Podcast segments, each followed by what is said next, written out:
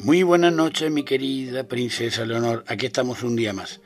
Hoy te traigo una historia curiosa. Cuentan, me cuentan que una liebre estaba siendo perseguida por un águila y viéndose perdida, suplicó a un escarabajo que se encontró en el camino que la auxiliara. El escarabajo, dispuesto a prestar su ayuda, pidió al águila que perdonara a la liebre, pero el ave imperial, despreciando la insignificancia del escarabajo, devoró a la liebre en su presencia. Desde entonces, buscando vengarse, el escarabajo observaba los lugares donde el águila ponía sus huevos y, haciéndolos rodar, los tiraba a tierra. Viéndose el águila echada del lugar a donde quiera que fuera, recurrió al todopoderoso Zeus pidiéndole un lugar seguro para depositar sus futuros pequeñuelos.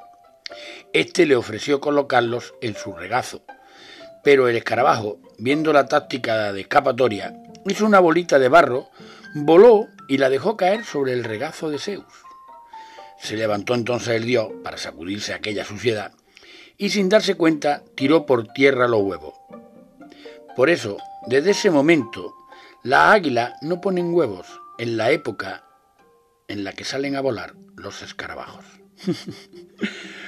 Mi querida princesa Leonor, esta pequeña historia nos enseña que nunca debes despreciar lo que parece insignificante, pues no hay ser tan débil que no pueda alcanzarte.